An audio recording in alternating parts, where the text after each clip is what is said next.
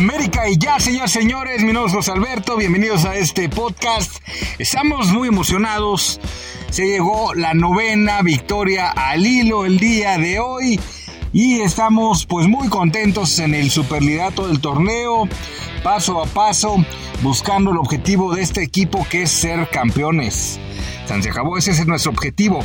Se logra una cosa histórica el día de hoy, algo que no se había conseguido en toda la historia del club nueve victorias consecutivas al mando del Tano Ortiz y un grupo de jugadores que con mucha humildad y con mucha unión, algo que no veía desde hace mucho tiempo, una unión real, verdadera, pues se llega a esa victoria número 9 y además con un muy buen sabor de boca y con cierta importancia.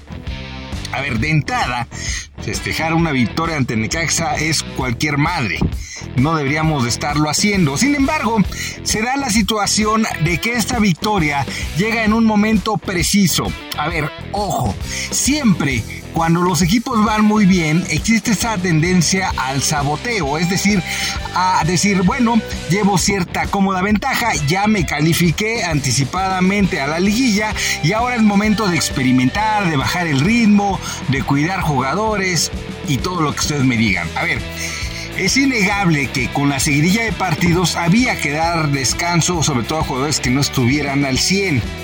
Y claro, es válido hacer esos cambios y confiar en tu banca.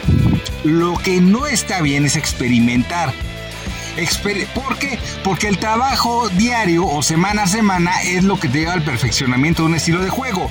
Y América tiene un estilo de juego que es capaz de arrollar a cualquiera. No les presta el balón, sabes perfectamente que cuando va a atacar con pases rápidos en la zona de definición se está entreteniendo una segunda o tercera jugada como acostumbran eh, muchos equipos del fútbol mexicano, pues va a lograr buenos dividendos y con un equipo pues muy muy balanceado y que son muy solidarios a la hora de atacar y a la hora de defender con gente muy talentosa como Fidalgo que hoy dio, dio eh, una clara muestra a todos esos detractores este incluso a nuestro querido a Mario Carrillo que de repente ha tenido declaraciones muy desafortunadas en torno a Fidalgo que dice que cualquier chico de las fuerzas básicas puede hacer lo que hace el español pues hoy quedó demostrado que no es así. Hoy quedó demostrado que Fidalgo es ese metrónomo, es esa parte que de repente te brinda el equilibrio, que te permite trasladar el balón y que te permite manejar distintos ritmos de juego. De repente puede ser un latigazo tremendo como ese pase que le dio a Jonathan Dos Santos para ese gol muy bueno de media vuelta que marcó y que de repente puede agarrar y tocarte el balón, regresar a la defensa, pasárselo a los medios y entretenerlo. Ese es Álvaro Fidalgo, señores, señores hoy se destacó como el mejor del equipo, cosa que pues ya se venía decantando. Hoy la ausencia de Valdés nos pesó y ahí es donde muchos detractores también deben de ver esta parte. Valdés es muy importante en el América porque sí te da los pases de definición, sí te da los pases que decantan los partidos o te puede anotar desde larga distancia. Si no, le restas un arma menos a lo que es el ataque americanista. Pero aún así Fidalgo hoy jugó de Diego Valdés y lo hizo, me parece, bastante bien.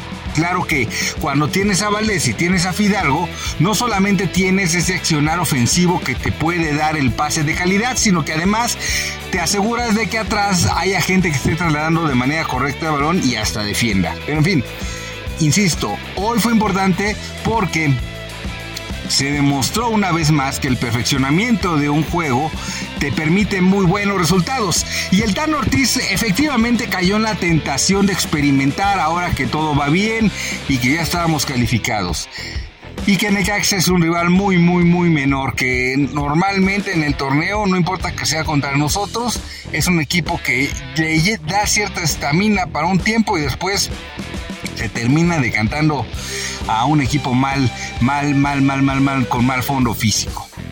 Eh, pero el Tano sí cayó en la tentación en el primer tiempo de incluso cambiar el estilo de juego. Me metes a Viñas, me metes a Martín y me metes al cabecita, pues evidentemente no hay mucha movilidad o no hay mucho traslado del balón. Y después me pones a la a tirar centros muy malos. Creo que falló todos sus centros en el primer tiempo, pues ahí se decanta la situación. Un descuido y por supuesto Necaxa nos había puesto en aprietos. Pero después ya vino el 1-1 y fácilmente la Fue decantando el partido. Ahora, es muy importante lo que sucedió hoy, porque insisto, el mensaje fue en este equipo no existen los excesos de confianza. En este equipo, en cuanto se nota que se está cayendo en eso, hay que corregir. Mensaje desde el cuerpo técnico y de los propios jugadores que cayendo el gol de Necaxa arrasaron con el rival. No volvieron a llegar más que de repente a 12 chicotazos, una salvada al final por este Francisco. Qué bueno, nos da gusto que Oscar Jiménez eh, pues haya podido trascender con un paradón al final que, que amarró los tres puntos. Pero fuera de eso no había hecho nada Necaxa. Y América de nuevo había dominado el partido, aunque muy infructuoso en la primera mitad. Entra Álvaro Fidalgo, la cosa cambia, el equipo adquiere claridad y de inmediato se decanta. Por ahí le anularon un gol al América, de decirlo, que está mal anulado. Cualquiera que haya jugado fútbol, si tú vas arriba, peleas el balón legítimamente, hay un rebote, te pega en la mano mientras vas cayendo, claro, se te puede acomodar pero no es un acto voluntario. Tú llegas al forcejeo, el balón pega entre el cuerpo defensor, el tuyo, y al momento del choque tú tienes las manos recargadas y en ese momento rebota el balón, pues por más que haya mano, no hay ninguna intención y aunque bien es cierto le remata eh, le mata el efecto al balón para que Cabecita remate cómodamente la realidad es que todo no se tenía que ver en ese balón pero sabemos que el VAR ahora con esas tomas en donde de repente se congela el asunto pues rompe el fútbol completamente y le quitan.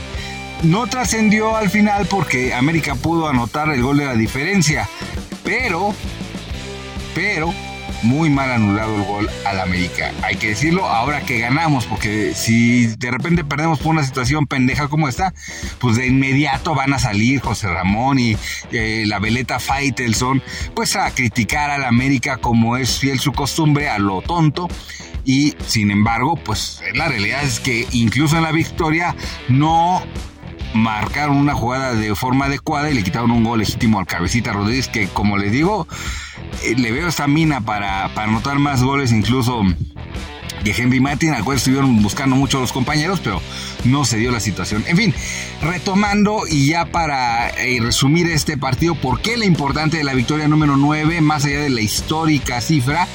Es porque hoy el Tan Ortiz se dio cuenta de que no había que experimentar, regresó a la formación que debía, sacó al jugador que tenía que sacar para acomodar el equipo y finalmente las cosas se dieron bien. una mención honorífica y un gusto a ambos jugadores, Jonathan Dos Santos y Roger Martínez. Roger Martínez regresa después de una larga lesión y anota el gol de la diferencia, además con una tremenda jugada en donde el mismo colombiano la genera toca el balón, de inmediato se mueve el espacio y después mete un cabezazo certero. Yo creo que hasta el mismo Roger Martínez se sorprende del nivel de facilidad con la que este América juega y domina los partidos. Hizo unas ahí en Roques con Álvaro Fidalgo de miedo, lo cual te quiere decir que se potencia el equipo. Brian Rodríguez de titular y fue lo mejorcito del primer tiempo.